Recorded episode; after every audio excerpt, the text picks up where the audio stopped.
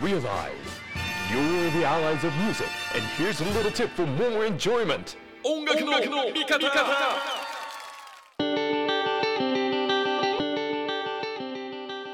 音楽の味方藤田匠、えー、単品でインタビューということに今回もなりました、アシッドマン大木さんにインタビューですよろしくお願い、します、よろしくお願いします。いいじゃないですか。なんどうなんですかねこれねよく知ってる人だしなんか最新の情報交換とかもよくするはいはいはいはい間柄なので、はいはい改まって話聞くってちょっと不不思議な気分ですね、はいはいはいうん。しかも俺多分初ポッドキャストかもしれないですよ。あ本当？多分ね。そう多分初ポッドキャストですで。ちょっと嬉しいですよ。ありがとうございます、まああの俺がやってることはねそれこそ JA 部の東京リアライズ時代とほとんど変わらない内容だとはいはいはいはい思うのはいでそれが単純にラジオからインターネットになったみたいな感じですが、はい。よこんな感じで僕はやっておりますろしくお願いします。よろしくお願いしますはい。えっとアルバムが出ました、はい。出ました。イノセンス。はい。これが10月末に出ました、はい。10月27日リリースになったので、もう皆さんこう何週も聞いていただいてということだと思いますが、4年ぶりだったんです4ね年ぶりなんですよ。そんな空いてた？そう。本当だったら1年前にリリースする予定で動いてたんですけどコロナの状況でレコーディングも全部ストップしてでまあ間に頑張れば無理やりでも作れたんだけどちょっとこのままだとあのプロモーションとかもちゃんとできないしってことで、うん。うんうんユニバーサルにお願いしてちょっと1年延ばさせてくれって言って、はい。結果的に4年になったって感じですね。でも3年空いたんだね。そう3年。でも3年はね健全かもしれないです。あ。本当、うん、今まで1年半ぐらいのペースで出してきたんだけど、で僕は曲作るの好きだしあの、まあ、なんかワーカホリックなところもあるからずっと作ってるんで不安で、うん。でスランプ的なのもななくて、うんうんうん。ででそのままやれてたんだけどでもやっぱりもう少し何度も何度も練り直したい練り直したい、えーいっぱいなんていうのかなこういろんな方向から見てってやるには3年ぐらいがちょうどよくて。ああなるでもほどね。今回コロナを経て、うん4年の味を知ってしまうと そうあのよりもっと深くアルバムって作れるんだってことに気づいて。それはいい方に行ったのね。そうすごくいい方。時間かけると堂々巡りになるっていう人もいるじゃないですか。どこかで逆に期限を決めないとそう。終着点がない。そうそれは俺もそうでで今回会いたい1年の中で、えーアルバムの曲を早めにあの配信でやったりとか、うんお客さんに聴いてもらったりすることによって、ちょっと手直ししたりはい。こう事前にライブでやることによってまた見える感覚が違うのでそれはすごく贅沢な作り方をできたなと思います。まあ、ライブバンドだったら、うんうん。ね、まず新曲をライブで鳴らして、はいはいはい。でその感覚でレコーディングみたいなのはいが逆に普通っていう人もいる中ではいチクチク構築するタイプなのに一回ライブで鳴らすっていうことすらもうん。消化できちゃうっていうこの期間。うん、そうなんなですよ。るほどね。うん逆にねあの曲によってはいやこれアルバム作ったけど、うんうんライブでどう再現すんだみたいな、はいはいはい結構あるあるじゃないですか、はいはい。うんその両方いいところをそうそうそう。だ今まで本当デビューしてからずっとアルバム出してから、えーライブっていうのを、まあ当たり前のように考えやってたんだけど、それはずっとどうあの疑問は持ってて、うんうんもったいないなみたいな。あのもっともっとライブでやりたいけどアルバムのツアーでしかできない曲もあるしなんかもっとその曲をいろんな形で聴かせたいんだけどな。でそもそもデビュー前はず CD とかも出してない中自分たちの曲ですって言ってお客さんに初めてその曲を聴いてもらいながら常にもう20人30人の人たちに「こんにちは ACIDMAN です」聴いてもらってきたことがやっと形になるみたいなのが今回はそれをあの昔のデビュー当時のみたいな感覚でできてはいはいそういっぱい聴いてもらって配信でも聴いてもらってライブでも聴いてもらってでそれがいよいよ形になりますよ。家でも聴ける形っていう、うんうんまあ、本来それが音楽のああるべき姿だったと思うんです最初の頃は、その CD とかない時は、えー音ライブで聴いて、えークラシックコンサートでもうわーってあれを家で聴きたいってことでレコードとかが生まれたから CD の成り立ちもそうだもんね。そうそうそうそう大工の尺に基づいて実はそうそうそうそう。CD の分数決まったみたいな。逆なんだよね。そうそう。本来はそっちのそこに戻ってきてる感覚があって、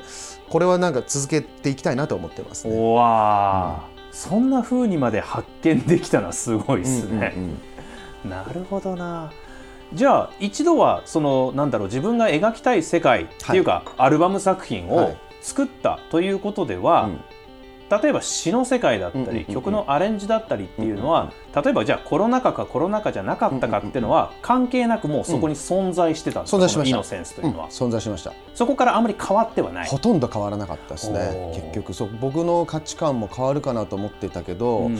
えーやはりこう歌ってるテーマがもともとでかいので、うん。宇宙が終わる世界は終わるんだ僕らも死んじゃうんだっていうことを歌ってるからコロナでも僕が伝え、まあ、むしろコロナで伝えたいことは明確になったっていうか、はいはい。やはりこのこのことを伝えるべきだなっていうのは震災の時もそうだったし、うん。やっぱりこのこれを伝えていくことの方が大事だっていうふうにはさらに気づいたっていうのがでかいですね。いやだからコロナ禍を経てみたいにもしくはコロナ禍の中ではい。みたいなニュアンスやうんうん。意味付けで聞いてくれる人も多かったと思う、はいはいはいはい。例えばインタビュアーさんとかも、はいはい。でも俺聞き進めるうちに、うんうん。あこれ変わってないんだと思って、うん。俺たちの聞き方がうんうん。よりアシッドマンに近づいてきたんですよ。確かに。それ震災の時も言われてうん。あのうん同じ曲だけど今の方が全然響くっていうふうに言われて、だからすすごく悪いことではあるんだけど震災も悲しいしコロナも大変なことではあるんだけど、やはりいろんなことを明確にするってことは大事なことなんだなと思って僕たちはいつ死ぬか分かんないところに生きてるんだってことを、まあ、一人でも多くの人が知ってくれればもっともっと豊かになると思うんですよね、うん。その物質的な豊かじゃなくてそのメンタル的な豊かさはこあここからどんどんどんどん増えてほしいなと思います、ね。でそのメッセージの描き方が具体的にじゃあアルバムを少し紐解いていくと、うん。ストーリーとしてというか、うん1曲目から最後まで聴いた時のうん。このアルバムとして描き出す曲順も絶妙だしいやこれ曲順分かってて作ってったのかな？要するに1枚の大きなはい絵はい1本の大きなストーリーのもとに前半はこうやってこういうメッセージのこういう曲を作ってっていったのかなっていうぐらい秀逸にまとまってる。あありがとうございます。ありがとうございます。半々ですね。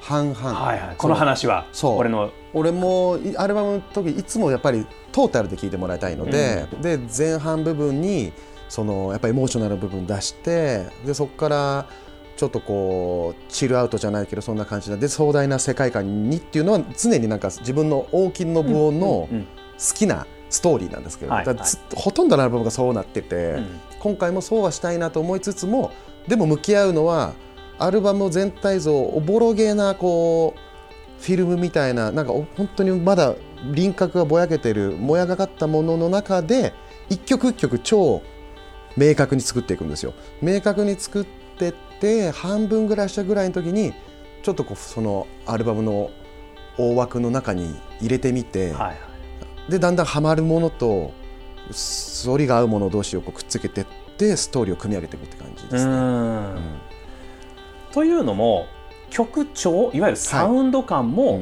前半と後半みたいな感じで途中に、そうですね。ね、インストも入ってるんでっていうのは多分、えー、と表記で見ても分かる人もいるし、えーきなんとなくこう BGM としてね、聞き進めていくと、こんな感じかなって思う人もいると思うんですけど、俺最初そういうことだと思うんですよ。曲調でいくなか、感じなのかなと思ってたとこもあって、一曲一曲詩を照らし合わせて、はい。詩と曲調で照らし合わせた時の、いやこれはもうちょっとグランドデザインとうんうんうん。その緻密な一曲一曲うんうんをこれきっちり書いてったんじゃないかなって思っちゃうぐらいすごく練られた、はいはいはい。練りますね。その辺はこうそそういうことある程度決まったらあの言葉を変えてったりとかあここにこのワード入れてった方がこことリンクさせられるなとか。ーそうそれそれそうそれここにこうしてこうってこうすると気づいてくれる人は気づいてくれるなみたいなところの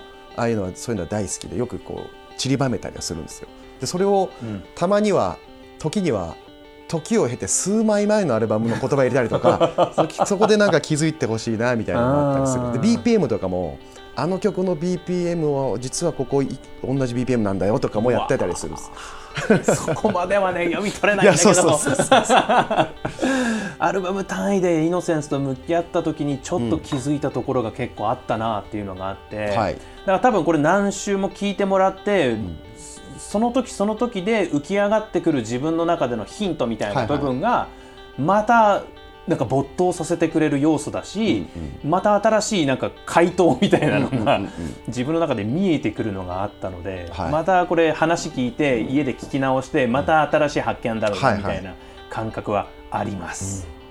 これはねちょっと分かってほしいな。だからアルバムで聴いてほしいなと思うし、はい詩と一緒に読んでほしいなっていうのがあって、ね。うん。まあ、CD で買ってブックレットみたいなところからうんうんうん。ビジュアルの世界観も含めたところで、うん。トータルで入っていくともっと僕らがこれ何言ってるかが分かるんじゃないかなとうんうんうん。思っております。はい。お願いします。俺の聞いた感想言っていいですか？ぜひぜひ。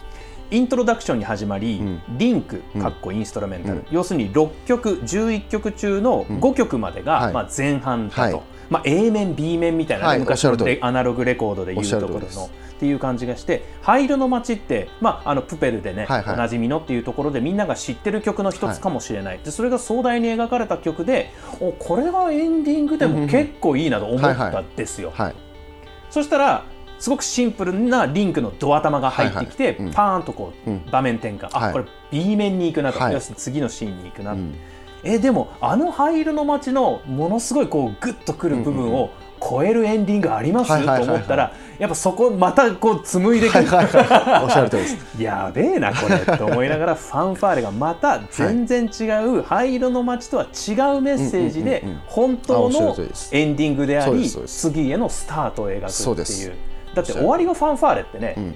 ファンファーレってなんかスタートに欲しいじゃないですか。そう。そうやっぱりその、まあ、テーマとして今回、まあ、裏テーマでもあるんですけどちょっとこう宇宙人なのかちょっと違う生命体から俯瞰で見られた僕たちっていうのが入っててうん。でその最初の「ビジター」っていう曲は彼らが僕らにコミュニケーションを取ってきたっていう世界から始まるんですよ。はいはいはい、もしかしたら DNA いじられてるのかなとかうん。なそうそうやって作られた人類なんじゃないかもしかしたらこれは仮想現実なのかもしれないみたいはないところから始まって、やっぱそういう葛藤ってもやもやしてるしちょっと怒りのエネルギーもあるしなんかそこの中で闇からだんだんだんだんこう、まあ、世界は灰色だったりするし、うん。でだんだんそれでも人自分たちを信じながら世界を信じながら最後はもう操られてようが何かされてようが仮想現実だろうが夢だろうがもういいじゃないかと。今この瞬間を楽しむのは俺だし次第だから自分だ次第だよしって言った時感覚がもうファンファーレなんですよね。もうなるほどなるほど分かったと、うん。分かってないけど世界の全部は分かっちゃいないがここの瞬間この感情はもう僕らだけのもんだぜ。うん。勝利宣言、まあ、勝ち負けじゃないんだけどなんつうんだろうこうおめでとうみたいな。うん。ので締めたかったんですよ最後。それが大団円のファンファなーレるほどね、まあ、これ多分この話を聞いて一曲ずつ聞いていくと散りばめられている言葉たちとか、はいはいはい。あの曲とあの曲には、うんうん。あのモチーフが入っていてとかってはいいうところで、しかもあこれ結構前半部分は、その現実をね、うん、うん、そうですね。見ながらでえーでももがいていく感じもありつつ、でやっぱ B 面になった時の差し込んでくる光みたいなのが音からもうん。言葉からも出てくるし、そういう陰影の描き方で、えー後半に向かってこうなんか解きほぐされていくような、緊張感のある前半と解きほぐされていく後半みたいなのが。これだからこの尺使ってあの仕事に向かうといいよみたいな。朝も寒いしいはいはい。縮こまってる自分の体からうん。後半にかけて、大丈夫。今日やれっからみたいな、そうですね。そうですね。そうそれをこうねそう人生みたいなもんで捉えてもらって、はいはい。最初の鼓動は生まれて、うん。そして目覚めて、えー世界を知って、えー時に絶望するんだけど最後の最後、まあ、じいちゃんばあちゃんになって召される時もしくは早めに亡くなっちゃう方だとしても生きててよかったって思うのがそうやって死ぬことがやっぱ生きる全てだと思うので、うん。そういう人生を感じてくれたらなと。これ面白いっすよ。思います。だからあのマトリックスじゃないですけど、はいはいはいはい。あの自分ともしかしたらここじゃない自分みたいなのがいてみたいな。それって別にそのなんかこう空想で遊ぶんじゃなくて、うん。もしかしたらなんかひ人付き合いのある自分と、うんうん。えーおうち時間に悶々としてる自分と。本当の自分とのね。はいはいはいそういうとこと照らし合うんじゃねえかななんて思ったりしてるのが、このアルバムのなんかこう聴いてってうん。解きほぐされていくはい、部分でした。ありがとうございます。これぜひアルバムをじっくりと聴いてもらいたいなって改めてこの話を聞くと思います。はい、だからあの具体的に行くのもいいんですけどそれはもうなんか俺いろいろこうメモったんですけどね、うんうんうんうん。いっぱいメモったんだけどこれは多分聞いてくれる人が紡ぎ出していった方がいいなと思うので、うんうんもうあの今話聞いて、多分これアルバム楽しんでもらえると思うので、うん大幅にこの詳細の部分をカットしようと思ってます。それは大きくにあの個人的に今から言う。あの後で言うので。これ聞いてる人にはいらないかなって感じで、アルバムぜひ伏線とかモチーフとか、はい。なんかそういうところをこうでも全然聞いてもらってもいいですよ。全然。全然大丈夫ですよ。自由に自由に。いやなんかそうポッドキャスト俺名義のポッドキャストだから俺が聞いてもいいんだろうなって思いながらも、うん。あの聞いてる人のことを考えてしまうこうラジオ DJ としての 差が。ささすがです。さすがです。いいんじゃないですか自由で。いいですかね。全然自由でいいですよ。いや例えばさ、はい。あえっ、とどこだっけな。あリバースと灰色の街は、うん。もう灰色っていうそうですね。灰色の街そうですね。これ前後じゃなかったんだと思って、うんうん生まれたんだってうん。うん認めて過去になってるじゃないですか、はいはいはい。うんだから灰色の街の後なんじゃないかと思ったりもしてたんですけど、うん。でもそこは近い世界観だから、うん。リバースが最初でいいのかと、うん、そうですね。でリバースってこう生まれ変わるっていう意味のリバース。うんうん。あのー反対で逆はなくっていうの、はい。両方意味があるんですよね、はいはいはい。スペルは違うけど、うんうんうん。そのまあ頭に入れてる音ってある逆再生の音なんですよ。このリバースの曲。なので逆再生スペルは V の方にあるけど、タイトルとしては生まれ変わるっていうところで時間軸をそこで一回ずらしてますよね。だそうそうそう。その仕組みは今言われて気づいてそういうことか。手前の爪までは引っかかってた。なるほどね、今手繰り寄せられましたあとその「イノセンス」っていうアルバムのタイトルから、はいはイノセンスに向けて、うん。あ違うなイノセンスを求め、うんうんこうた旅出たい自分と、うんうんうんでそのイノセンスに気づくのか、うん。そもそもその葛藤そのものを置いといたうんうん。許しがあるのか、うんうん答えがあるのかみたいなことで、すごいね「イノセンス」って、えーアルバムタイトルを聞きながら、うんうん。えー聞き進めていくと、はい。別にあのー、まあ、純真無垢って出てきますけど、はいはい。そうは言わなくても、うんうん。そのイノセンスがキーになってるなっていそう部分がその前半には特によく出てきてて、そう前半はもう求めてますね、うん。そのイノセン純真無垢である汚れてしまった自分を、えー嘆いているしだけど諦めたくないという葛藤の部分が前半は多いと思いますこの主人公は。ね。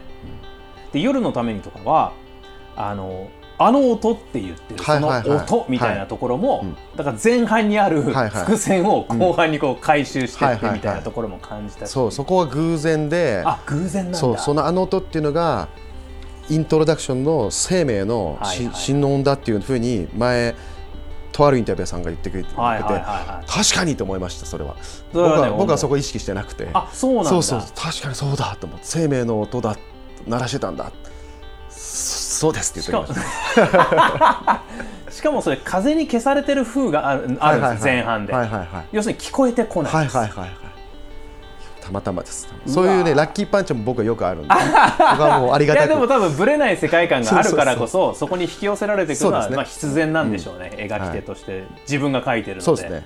はあそのぐらいうまくいくわけだよ、ははあ。だからこういうところもだから本当一つのなんか映画みたいなうんうん。感覚にはやっぱなる、ありがとうございます。しかも伏線結構貼ってある映画ね。そうですね。大好きですそういう映画が。はいテネットとかもテネでしょ。ット。あでもテネットあれちょっと難しすぎた。あれかなり難しい、うん、でもノーランは大好きなんで。だよね。ノーランはもうマニアなんで。そうです。また音に込められたね秘密みたいなのもあるしね、彼の場合は映像だけじゃなくていろんなところにヒントが散りばめられてるっていう、なるほど。そういうところもやっぱあるんですね。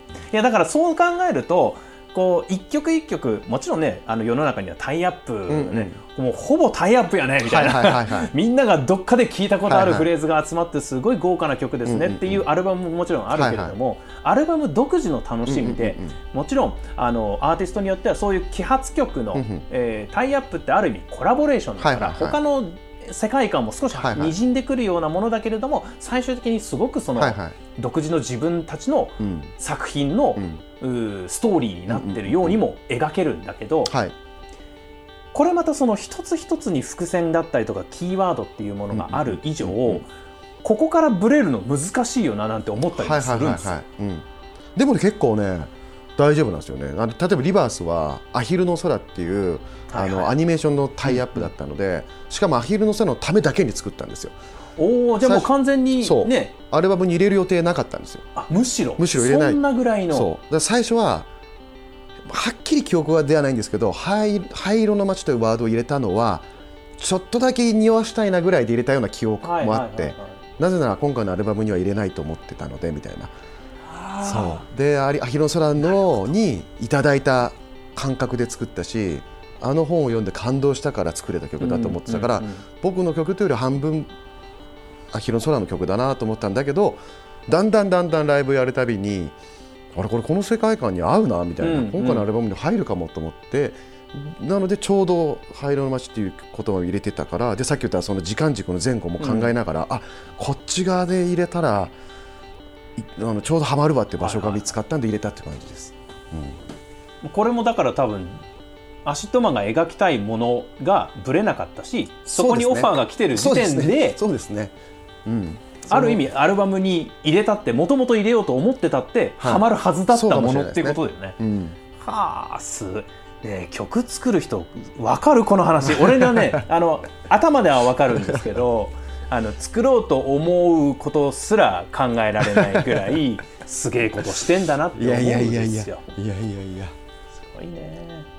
なんかそうやってなんか俺も細かく紐解いていくと、すげえいろんな発見があってもちろんその重箱の隅をつついて聞こうとしてるわけでもないんですけどね。うんうんうんうん。まあ特に話聞きたいなと思ってこはいはい。う出てくるものを描いたら、えーまあ、今質問したみたいなことになるんですけど、うんうんいやこれはだから本当に深くじっくり聞いてももちろんなんとなくねはいはい。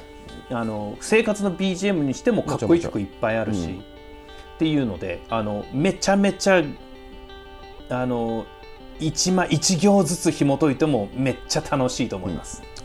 お願いします。サウンド感的には、はい例えばちょっと最近のえっ、となんて言うんだろうブラックミュージックっぽいリフを使うソウルだったりファンクだったりっていうリフをつく使う、えーバンドなんかも出てきたりとかもしてて。うんうんあのそういった影響いろんなその外で鳴ってる音の影響って、今度はまあメッセージや歌詞や世界観ではなく。純然たるその音としてのうんうんうんアレンジメントはん。どんな風になってます、そう。でお基本あんまりその外の音楽にそこまできあのうまく対応できないタイプなので、逆に言ったら流行りものを聞きすぎてしまうと流行りものに寄っちゃうと 多分僕のアイデンティティがなくなっちゃうから、はい。ただファンクとか、えー、なんだ R&B の要素っていうのは昔から好きだったから、うん。自然と僕らの音楽にはロックバンドなんだけどそういう雰囲気が入ってるんですよ。確かに。ミディアムっぽいところに。ちょっと裏打ちとか、そういうのはよく使うのと、根本にあるやっぱりヘビーメタル好きだったっていうのも激しい曲にはやはり僕のヘビーメタルがあってでやっぱこう昭和歌謡も好きで、うん。なんかそういうこうグッとくるジーンとくるものっていうのも僕の中にずっとあるものだからなんかそれは全部混ざってて、うん。うんなんかそれをこんこの曲ごとに手法を選んでいくことってほとんどなくて。うんうんうん。うん、なんだ今回はあこの曲はパンクっぽくするかとかって多少はもちろん考えるんだけど結局合わなかったらやめるとかう、ん。うんななんかうまくその辺と踊れないんですよね。その世の 世の中の流行りとは。でもなんかちょっとそういうところに近いフィーリングが落とし込まれているような感覚にもなったり。あそうですね。だもともとあるものをもしかしたらそれが自然に出てるのかもしれないですね。うん。うん確かに激いや激しい曲とバラードっぽい壮大な曲っていうのはイメージとしてみんな両曲持ってると思うけど、コードにできるミディアムみたいなのはうん。なんかこの今のタイミングにも合ってるうんうんうんうしん。でもそう考えたら ACIDMAN の代表曲のいくつかって、うんうんうん。振り切った激しさよりも、うんうんうん。少少しミディアム寄りのそうですね。方がでちょっとファンクっぽいものあの方あるんですよそうそうそうそうあったなと思って。そうなんです。そこに改めて少し光がというか、フォーカスが強くなったっていうことなのかなそうかもしれないですね。ってう感じがしますね。うんなんか変えてったみたいなことではなくて、うんうんうん。自分たちの持ち味のちょっと今まで名曲だけどファンの人が好きだった曲がうん。表に出てきたり。みたいな そんなイメージもあるかもしれないです。で曲作ってる時もね。なんかついつい良くない自分が出て激しい曲足りないから激しい曲作ろうみたいな パンクっぽくとかってつい良くないで作って無理してるとやっぱその曲疲れてきちゃうんですよね。頑張って作れなくて。てそう。で年も重ねたっていうのもあるしその時に常に叫んで常にアッパーなっていうのは僕がす今やりたいことではないとなると、やっぱこうミドルなものを今後も多分そういうのは増えていくと思うんですよ。はいはいはいはい、うん。なるほど。そういうところとリンクしてたんですね。はい。あと、まあ、ライブって話ではもうはいはい。アルバムを紐解いているところから、そのライブっていうものがこのアルバムうにん。すごく影響を与えてたって話なんですけど、はい。まあ、それとはまた別個だとしても、はい。例えば、まあ、コロナ禍で、うん。えーこれはもう皆さんが直面した、うんもうライブがキャンセルになりましたと。はいはい。でもこう配信のライブがありました。はいっていうこの2つ軸みたいなのはうんうん。ロックバンド。みんなこう何かしらで工夫はしてたと思うんですけど、 ACIDMAN はまたちょっと一つ違う発見をして、うんうん。ここにたどり着いたなみたいなところはあるんですよ。はいはいはい。例えばその、まあ、単純に普段自分たちがやってることを、うん。その映像で見てくださいっていう配信、じゃなくてその映像にちゃんと仕掛けをしてたりだとか、そうですそうです。映像とリンクしてたりだとかっていう,、もうちょっとうん。いわゆるソリッドなロックバンドの見せ方じゃない部分うんをすごく映像ならではに落とし込めたバンドの一つじゃないかなと思ってるんですけど、その辺の意識みたいなのって、うんうん俺はもともと持ってたともともと持ってますね。だって武道館であの 星に包まれた経験みんなしてると思うんで プラネタリウム化させましたね 武道館を。はなのであこれはもういいところい。に、うんうんなんか自分たちのはい。コロナ禍だけれども、うんうんこの配信のライブってものを味方につける手法はいをちゃんと紡ぎ出したなって感じしたんですけど、そうですね。それはあります。そういうね、なんかサプライズ好きじゃないんですけど、なんかそういう驚いてほしいんですよね。まずは。うんうん、うわって思ってほしくて、それはもう言葉で言うと。ズドーンみたいなことなんですけど ドカーンとかドドーンってこうなんかただただそれなんですけどこう配信になってよし配信やるぞとであと危機感もめちゃくちゃあったからあそれでファンのみんながあただただライブを見れなかった代わりの配信だと辛いだろうなと俺らもー辛いしうん。あー早くただライブ見たいなってだけの感動になっちゃうはいはいからはちょっと面白くないなと思ってで最初ライブハウス一番最初にやったのは3.11なんですよ。2020年の3.11に、えー僕たちは毎年福島ではい。ワンマンライブをやってて、でその収益金を全額寄付するっていうふうにやってるんだけどコロナがちょうど来たからもうまずは中止の発表をさせてもらって。うんでもやっぱこうもやもやが取れないままどうすればいいかなっていろいろ考えた時にすやっぱりその驚きみたいなところでハッとさせたい。うん。みんなをみたいな。なんか水曜どうでしょう？僕好きで。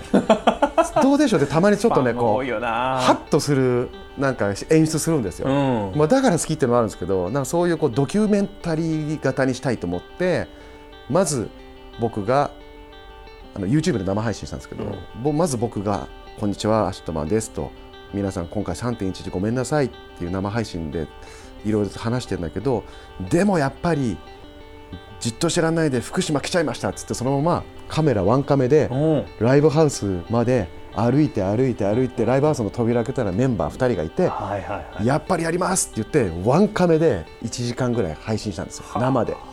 それって見てる側の人はすごく喜んでくれると思ってて、やる側はもう半端なかったけどコードのケーブルの長さとか、何百万もかかったんだけどでもなんかそんなのを超えるぐらいの感動をいただけてでそういうのが好きなんですよ。うん。で次やる配信はちゃんとやるから今度はお客さんがいないってことはもっと、あのー配信でしかできないことをやろう。例えば、僕だけ映っている時にメンバーが移動して違うセットになってるとか マジックの要素とか。でそのそれをやっててこっちをこっちをワンカメで回してる後今度後ろ気づいたら花が全部いけてあるとかを生でアナログでやったんですよ。らそういうのがもう楽しくて楽しくて。でももう二度とやりたくないぐらいの まあ緊張感だったんで。苦労はね緊張と苦労はね。すっごい緊張したんで。ただいいものは残せたなと思います、はいはいはいはい。そこはライブだからねそのそうなんです。だから映像作品を作るんだったら全く別のプロセスになる、そうですね。要するにワンカメなんか必要ないからそうですね。そのシーンで撮っちゃえばいいだけなんだけど。そうですそうそうじゃないっていうね。そうです。だ普段やるライブもなんかあの曲が俺らサビでドーンっていうのが多いのはやっぱドーンなんですよ。伝えたいのは。もう生きてるその岡本太郎じゃないけど芸術は爆発なんですよ。ズドーンみたいなものを表現したい時にライブだろうがリアルライブだろうが配信だろうがお客さんに感求めるのは感動なのでうん。それを得れ最後はさってその配信の時はライリバースっていう曲やったんですよ。はい。それで巻き戻しってやって、はい。全部のが巻き戻しさせたんですよ。それも2日前に思いついてみんなをバタバタにさせてやりました。しかもあれボタンを押したらなんか勝手にバーっていくもんじゃなくてじゃないですじゃないです。アナログに巻き戻してったんでしょそうなんですそうなんです。そうなんですいちいち苦労する方を選択する。そう。じゃあ20年前にそういう機会があったらしくてそれはアキさんという監督が見つけてくれてうん「大木君頼むよ」と「2日じゃ間に合わないけど」って言って当日見っけてきたよ。ってこれやると本当にアナログで戻っていくからっつって「よしアキさんそれだ」っつって。すごいわ。周りも答えてくれたわけですね。そうですね。はあ。でも根本はね、うん。ビビリだからと思います。そういうところに熱が入るのはもうめっちゃ不安なんですよ普段。毎日毎日が。不安から？もうふだから何とかしよう何とかしよう。うん。とかしなきゃこれじゃ足りないこれじゃ足りないって言って。そういうとこなんそうもっともっとやんなきゃみんなは満足してくれないもっとやんなきゃ満足してくれないみたいな。どうすりゃいいんだ巻き戻しだみたいな。もうそのまま終わってあのエンドロール流れるだけで感動してくれるはずなんだけど。巻き戻させちゃったから。すごいなだからそういう意味ではまた新しいアイディアがあったら、はい。これそのコロナ禍っていう理由じゃなくても、うんうんうん。映像配信っていう一つのなんかこう、アートワークライブみたいなこともうん、今後の一つの武器になりそうな感じうん。そうですね。しますけどね。本当にこのいい経験さしさせてもらったからその映像のいろんなノウハウも分かったし、ん。あの相性のいい曲とか相性悪い曲とか、はいはいいろんなデータというかね自分の中であるからもう今までのただライブやってる以外のこともねどんどんやっていきたいなと思っています。で、えっとまあ、新作に話を戻すとするとこの「イノセンスの」あの CD プラス DVD 版には、はい。えっとニューアルバム配信ライブというね、はい。うん。アルバムが出る前にそその曲を演奏してそれ、はい。配信で見せるっていう、えーあれもまたちょこっとこうね、うん。そうですね。造作というか背景というかこそうですね。うなんかヒントがはい。散りばめてあるようなライブだったりとかするんで,、改めてそのもう映像っていう意味合いでの、うん。またこれ、ね、DVD になってる。はい。これを求めて見ていただくのもありなんじゃないかはい。と思います。